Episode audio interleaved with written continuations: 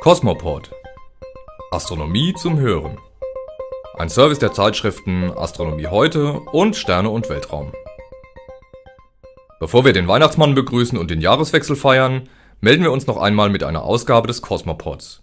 In der Hoffnung, dass Sie trotz Geschenkekauf noch ein wenig Zeit zum Hören finden, begrüßen Sie Oliver Dreisigacker, Maike Pollmann und Frank Schubert.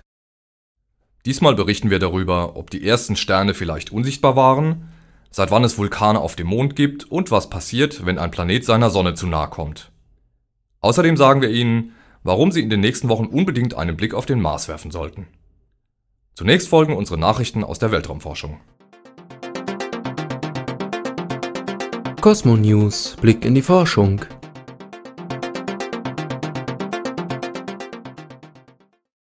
Wann heiße Jupiter zu heiß werden? Wie nah darf ein Gasplanet seinem Stern kommen, ohne Schaden zu nehmen?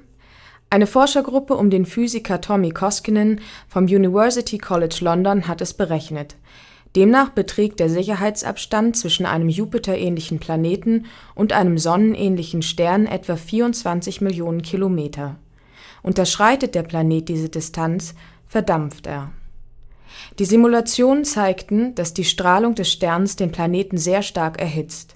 Allerdings entstehen in der Atmosphäre des Planeten ständig dreiatomige Wasserstoffmoleküle, die ihre Umgebung kühlen. Solange der Trabant mehr als 24 Millionen Kilometer von seinem Stern entfernt ist, kompensiert dieser Mechanismus die gewaltige Energieeinstrahlung vom Stern. Die äußere Planetenatmosphäre erwärmt sich dann auf nicht mehr als 3500 Grad das sind Temperaturen, denen sie standhält. Kommt der Planet seinem Zentralgestirn jedoch näher als 24 Millionen Kilometer, ändert sich die Situation dramatisch. Der Trabant erwärmt sich dann so stark, dass seine äußere Gashülle in einzelne Atome zerfällt. Das unterdrückt die Bildung von dreiatomigen Wasserstoffmolekülen und legt die planetare Kühlung lahm Dadurch klettern die Temperaturen in der äußeren Atmosphäre auf mehr als 20.000 Grad, so dass sich diese extrem aufbläht und verdampft.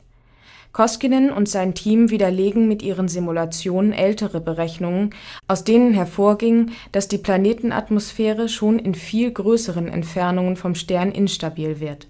Beobachtungen an Exoplaneten sprechen dafür, dass Koskinens Ergebnisse richtig sind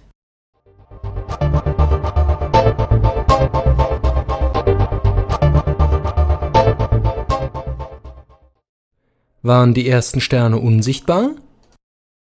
Die ersten Sterne im Universum hatten gewaltige Ausmaße und sendeten womöglich kein Licht aus.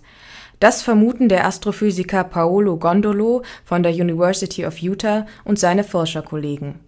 Die Wissenschaftler berechneten, wie vor 13 Milliarden Jahren die ersten Sterne entstanden und welche Rolle dabei die dunkle Materie spielte Damals bestand die kosmische Materie hauptsächlich aus Wasserstoff, Helium und dunkler Materie. Unter dem Einfluss der Schwerkraft verdichtete sich dieses Gemisch an einigen Stellen stärker als an anderen. Die gängigen Theorien besagen, dass aus diesen Stoffansammlungen große Gaswolken entstanden, die sich immer weiter zusammenzogen. Irgendwann wurde die Dichte in ihnen so groß, dass die Wasserstoffatome zu verschmelzen begannen damit waren die ersten Sonnen geboren, so die Theorie. Die Berechnungen von Gondolos Forschergruppe besagen jedoch, dass die Fusion von Wasserstoff in diesen frühen Sternen nie einsetzte. Denn in den schrumpfenden Gaswolken vernichteten sich die Teilchen der dunklen Materie gegenseitig und erzeugten dabei viel Wärme. Die Gaswolken wurden dadurch stark erhitzt und konnten sich nicht weiter zusammenziehen Sie entwickelten sich stattdessen zu sogenannten dunklen Sternen, in denen keine Wasserstofffusion stattfand. Ein solcher Himmelskörper bestand hauptsächlich aus normaler Materie, war aber 4000 bis 200.000 Mal größer als die Sonne. Dunkle Sterne müssten sich theoretisch durch Gammastrahlen, Neutrinos und Antimaterie verraten, die allesamt bei Wechselwirkung der dunklen Materie entstehen Gelänge es solche Teilchen in Verbindung mit kalten Wasserstoffwolken nachzuweisen, wäre das ein eindeutiger Hinweis auf die frühere Existenz von dunklen Sternen. Bislang können die Forscher aber nicht sagen, wie lange diese exotischen Objekte überlebten. Die Schätzungen reichen von 600 Millionen Jahren bis hin zu Jahrmilliarden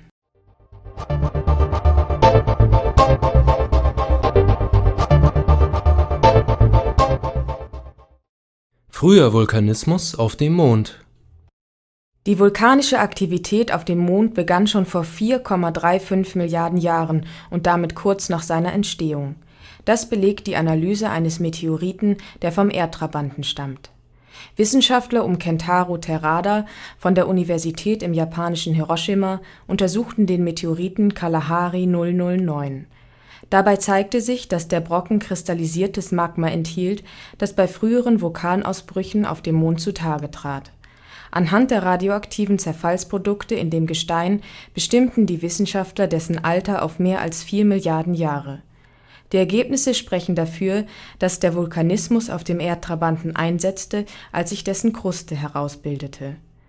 Der Meteorit Kalahari 009 ist der erste, bei dem sich mit großer Sicherheit ein so hohes Alter nachweisen lässt. Andere Gesteinsproben von Mond, die bei den Apollo-Missionen gesammelt wurden, sind deutlich jünger. Cosmos Sky, aktuell am Himmel.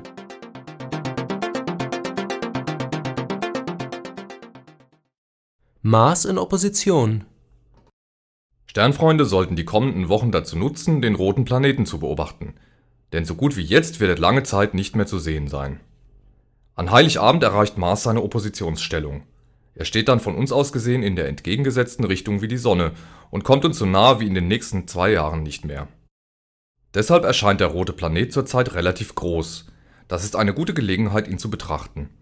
Er geht bei Sonnenuntergang im Nordosten auf und versinkt bei Sonnenaufgang im Nordwesten. Gegen Mitternacht steht er am höchsten und erreicht dann eine ideale Beobachtungsposition, weit oben am Firmament, etwa 70 Grad über dem Horizont. Um Einzelheiten auf dem Mars zu erkennen, brauchen Sie keine Profi-Ausrüstung. Schon relativ kleine Fernrohre können interessante Strukturen enthüllen, zum Beispiel die Polkappen, helle und dunkle Gebiete oder Sandstürme. Allerdings bekommt man solche Einblicke nur in günstigen Momenten, wenn die Erdatmosphäre relativ ruhig ist, sodass das Bild nicht verschwimmt. An Heiligabend sollten Sie auf jeden Fall Ihren Wecker stellen. Nach 4:30 Uhr wird der rote Planet vom Vollmond bedeckt. Allerdings ist dieses Ereignis nur im Nordosten Deutschlands und Österreichs zu sehen, oberhalb einer Linie Essen-Graz. Alle anderen Beobachter sehen den Erdtrabanten in hauchdünnem Abstand an Mars vorüberziehen. Wir wünschen Ihnen einen wolkenfreien Himmel und viel Spaß beim Beobachten. Kosmos Szene. Nachrichten für Sternfreunde.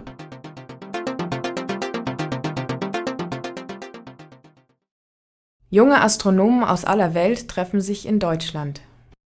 Im kommenden Jahr lockt die Stadt Seida im Erzgebirge mit einem Großereignis. Vom 20. Juli bis 9. August findet dort das Internationale Astronomische Jugendlager auf Englisch International Astronomical Youth Camp statt. Das dreiwöchige Programm wird voraussichtlich viele Teilnehmer aus ganz Europa anlocken. Langschläfer dürften sich in dem Lager so richtig wohlfühlen da in jeder Nacht Beobachtungen des Sternhimmels geplant sind, gibt es das Frühstück erst um 12 Uhr mittags. Das Programm richtet sich sowohl an Anfänger als auch an fortgeschrittene Beobachter. Mitmachen können alle, die zwischen 16 und 24 Jahre alt sind. Ein ausgesuchtes Freizeitprogramm beugt jeglicher Langeweile vor. Die offizielle Lagersprache ist Englisch. Die Teilnahmegebühr beläuft sich auf 550 Euro. Darin enthalten sind die Kosten für Unterkunft, Verpflegung und Programm Weitere Informationen und Anmeldeformulare gibt es auf der Webseite www.iayc.org.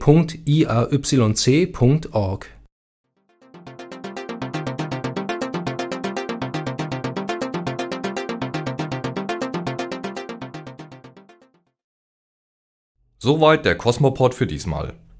In der Januar-Februar-Ausgabe von Astronomie heute lesen Sie unter anderem Weltraumaufzug. Fahren wir bald mit dem Fahrstuhl zu den Sternen? Sonnensegel, wenn Raumschiffe vom Sternenwind angeschoben werden. Weltraumkatapult. Kann man Satelliten mit einer riesigen Kanone ins All schießen? Mission Planck.